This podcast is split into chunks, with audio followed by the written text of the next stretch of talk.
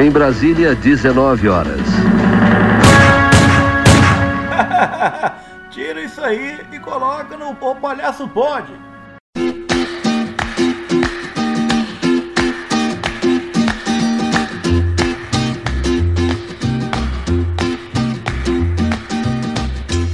Olá, meus amigos, Elias aqui pela primeira vez. Hoje começa o seu podcast com o Palhaço da Cabeça Grávida, no Spotify, no Google Podcast, Deezer e pelo rádio do seu Maréia. O Palhaço Pode será um podcast que nós vamos falar sobre futebol, nós vamos falar sobre esporte, nós vamos falar sobre os fatos do esporte nacional de uma forma diferente. Lendas teremos, ídolos nós também teremos, pé de ratos com certeza teremos e palhaços abemos, viu? Já que o palhaço pode, bora nessa!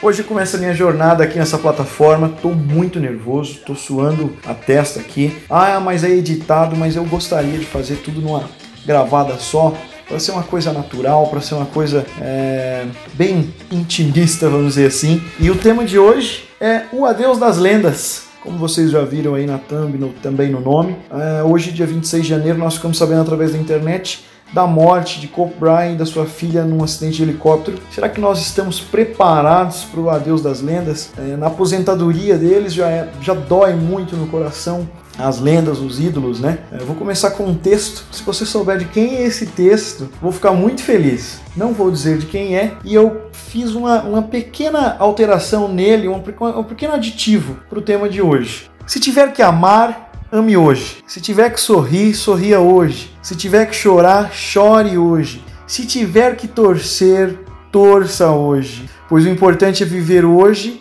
o ontem já foi e o, amanhã talvez não venha. É, esse texto, gosto muito dele. E assim, falando sobre ídolos e sobre lendas, assim, é, a minha educação e a minha cultura, quando criança, é, não permitiu que eu criasse, é, além é, dos familiares do meu pai, do meu avô, é, não permitiu que eu criasse no esporte assim, é, esses ídolos, porque era entendido, principalmente ali na minha, na minha, no meu convívio social, de que a gente não poderia idolatrar ninguém, que era um pecado. Eu não, não concordo, hoje eu não concordo com isso. Eu acho que as pessoas que são incríveis, as pessoas que se destacam no esporte, na literatura, nós devemos não idolatrar como um deus, porque o termo acho que é, não, não, não, não ajude muito bem quem defenda, mas nós devemos sim é, idolatrar, não ser fanático, né?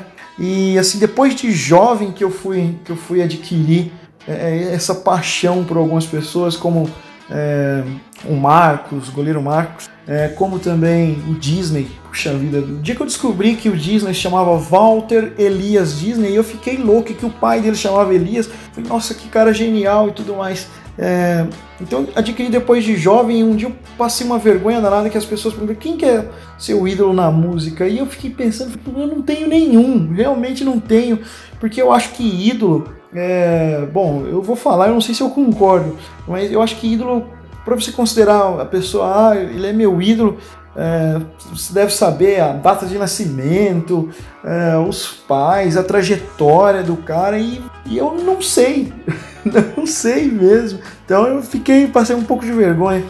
E hoje, né, os Estados Unidos e os fãs é, do basquete talvez estejam passando algo muito parecido, ou dependendo da proporção, pior do que o Brasil passou quando o Senna, naquele 1 de maio de 94, eu ainda não era nascido, na morte do Senna, e que um episódio recente também, que foi a morte da delegação da Chapecoense, que foi uma coisa que aquele dia me entristeceu. Uma semana, uma semana, não, poucos dias antes o Palmeiras havia sido campeão brasileiro, o último jogo oficial da Chape, e naquela quando eu acordei e falei e vi a notícia, eu tenho algumas insônias e vi a notícia que o avião da Chape havia caído me deu uma tristeza muito grande. E eu acho que os fãs uh, do Cope hoje, na hora que, que olhou o noticiário e viu que ele estava morto, é um vazio mesmo. Você fica. Poxa, a gente até coloca um pouco da, da, da justiça divina, do cosmos, do karma em jogo, sei, sei lá no que você acredita, porque esse cara não merecia, tem tanta gente pior que merecia, né? É, mas vou falar um pouquinho do que foi esse cara, aos 12 anos, ele teve uma temporada que ele não fez nenhum ponto. Nos Estados Unidos o basquete é uma, uma coisa muito forte. Né? Eu, tô vivendo um pouco disso no Mato Grosso, meu estado de origem. É, o basquete, bom, eu tenho uns amigos, né, basqueteiros, vamos dizer assim, é, o Renan e tudo mais, foi o meu primeiro contato com basquete, mas eu tive um contato muito maior com o basquete depois que me mudei para Franca, capital nacional do basquete, e aqui o pessoal respira muito isso, é, apesar de eu achar que não é tão difundido entre as crianças, mas, bom, isso é um assunto para outro debate. E nos 12 anos ele, meu Deus, zero pontos, e o pai dele falou assim: olha, não tem problema, viu? Eu te amo mesmo assim. Se você fizer zero ou 40 pontos num jogo, eu te amo mesmo assim. E ele falou: tá bom, mas eu vou treinar para ser um cara que vai fazer 40 pontos num jogo. Aos 14 anos, ó, dois anos de diferença, ele pegou e começou a treinar e ele viu que os colegas dele é, se apegavam muito na habilidade natural e não treinavam. Ele começou a treinar fora da média. Ele foi acima da média. Começou a treinar, treinar. Aos 14 anos ele foi eleito o melhor do estado. E com treinamento. Treinamento, treinamento. Tem um vídeo que eu até indico para vocês verem, é o, é o Preço da Grandeza.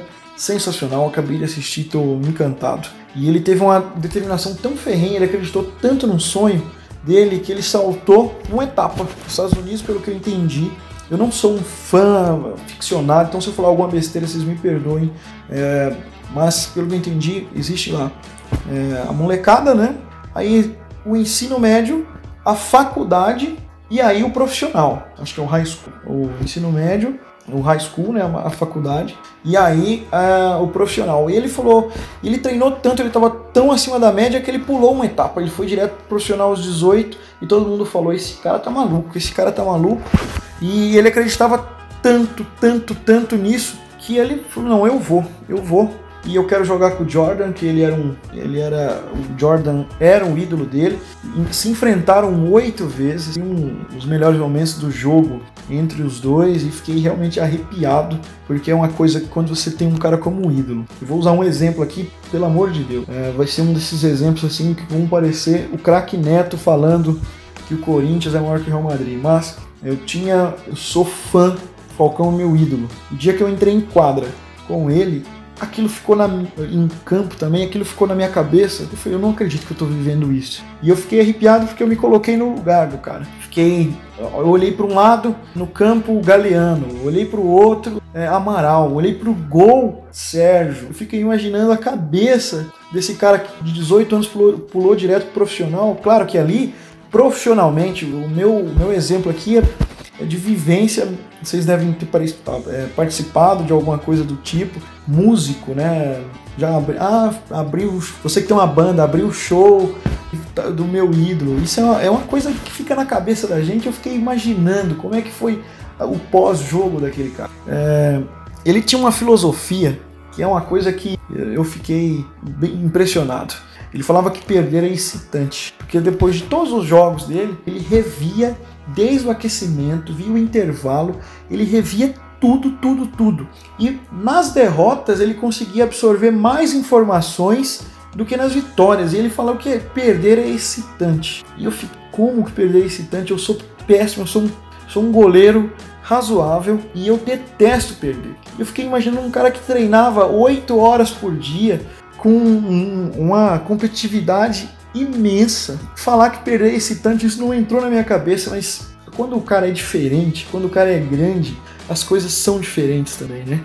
Ah, a filosofia dele estava ligada ao sonho. Ele falou que ele tinha que ter um sonho que fosse algo assustador para quem ele contasse e assustador para quem tivesse que realizar. E ele falou: Eu vou ser um dos melhores. E isso assustava ele. Ele falou: Eu preciso treinar, eu preciso acordar às quatro da manhã.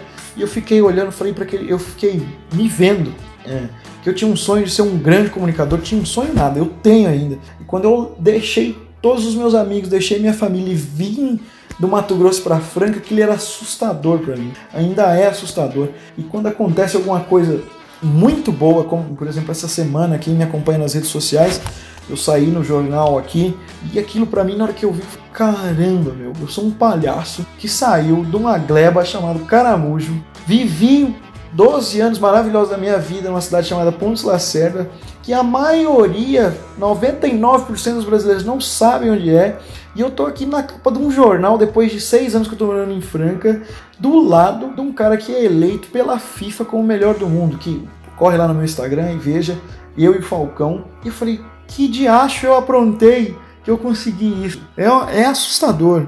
E, e ele fala também que todo mundo sonha. Todo mundo sonha. Só que você tem que, tem que lutar, meu. Você que tá aí me ouvindo aí no teu Maréia, que tá me ouvindo aí no teu, no teu Fiat Uno, como o meu, um grande carro, ou que tá ouvindo aí no teu celular, no teu, no teu Motorola é, flip top lá, aquele que abre, é, abre e fecha, Cara, todo mundo tem um sonho parecido com o teu. Se você não for diferente, meu, se você não, não ralar, se você, você não, não vai realizar. Não vai realizar. E se você se contentar em realizar 10% dele, ele vai realizando só 10%. Eu mudei o, a, a minha vida uh, um tempo atrás porque eu achava que a minha vida, meu sonho já estava realizado. E na hora que caiu a ficha que não tava, eu falei, mano, vou correr atrás. Vou correr atrás.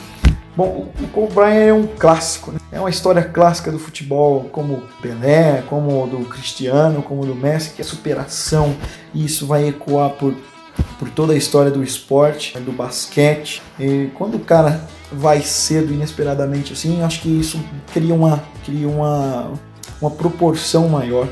Né? Eu acho que deixou uma lição. Um cara que foi com 41 anos, que tinha uma sede de ganhar, mesmo depois de aposentado, continuou com os projetos incríveis dele. É, eu acho que, eu não sei, eu tenho, eu tenho a impressão de que nós estamos criando ídolos, lendas, é, para substituir as lacunas, mas não vai ser igual. Não vai ser igual. É, fico pensando assim, nós é, tínhamos um, vou usar um exemplo aqui, o Pelé. Ah, vira e mexe tem a comparação entre Pelé e Cristiano, Pelé e Messi, mas nada vai ser igual. Cara, o Pelé é fora de si. O Pelé é um cara, meu amigo, que jogou com a bola que pesava muito mais do que pesa essa bola hoje. Aquele gol de bicicleta que o Cristiano fez recentemente, aquele cabeceio que o, que o Cristiano fez recentemente, o Pelé já havia feito lá antes do futebol ser colorido. Então, veja bem, é, é, são esses clássicos que vão dando gosto de acompanhar. Uma pena que está vindo uma geração que vai. Essa geração vai, vai ser uma geração marcada pela, pela, pela despedida da, das lendas. A minha geração está vendo as lendas se aposentar. A gente viu o Ronaldo se aposentar, a gente viu o Rivaldo, é, Romário. E aí, meu, eu falo muito do futebol porque é o, que eu, o esporte que eu mais acompanho. Vai chegar uma hora que vai ter uma geração, claro, a nossa também, que vai começar a se despedir da vida realmente desses caras. Esses caras vão começar, eu não quero nem pensar nisso. E só quero aproveitar, como, como disse antes, vou até repetir, vou até repetir o, o o, o, texto. Se tiver que amar, ame hoje. Se tiver que sorrir, sorria hoje. Se tiver que chorar, chore hoje. Se tiver que torcer, se tiver que tietar, se tiver que eu vou ver um vídeo desse cara, veja hoje, pois o importante é viver o hoje. O ontem já foi e o amanhã talvez não venha. Então aproveita, aproveita os seus ídolos, o teu pai, a tua mãe, aproveita a tua vida hoje, hoje. Amanhã a gente não sabe se vai ter amanhã mesmo. Bom, esse episódio foi uma estreia. A ideia é que a duração aumente com o tempo. Eu quero saber de vocês o que vocês acharam. É, me desculpem os erros, me desculpem as pronúncias erradas, me desculpem tudo, tá? Mas eu daqui para frente vai ser uma longa caminhada do lado de vocês. Incrível tudo isso que eu tô vivendo. É, outro dia, aquela, eu fiz uma imitação do presidente e viralizou. Uma molecada começou a falar: faz, sai, faça o teu podcast, faça o teu podcast. Muito obrigado e me siga no Instagram e no Twitter, arroba o Elias e o palhaço pode. Pode, pode mesmo. Abraço, um beijo no coração de todos vocês, viu?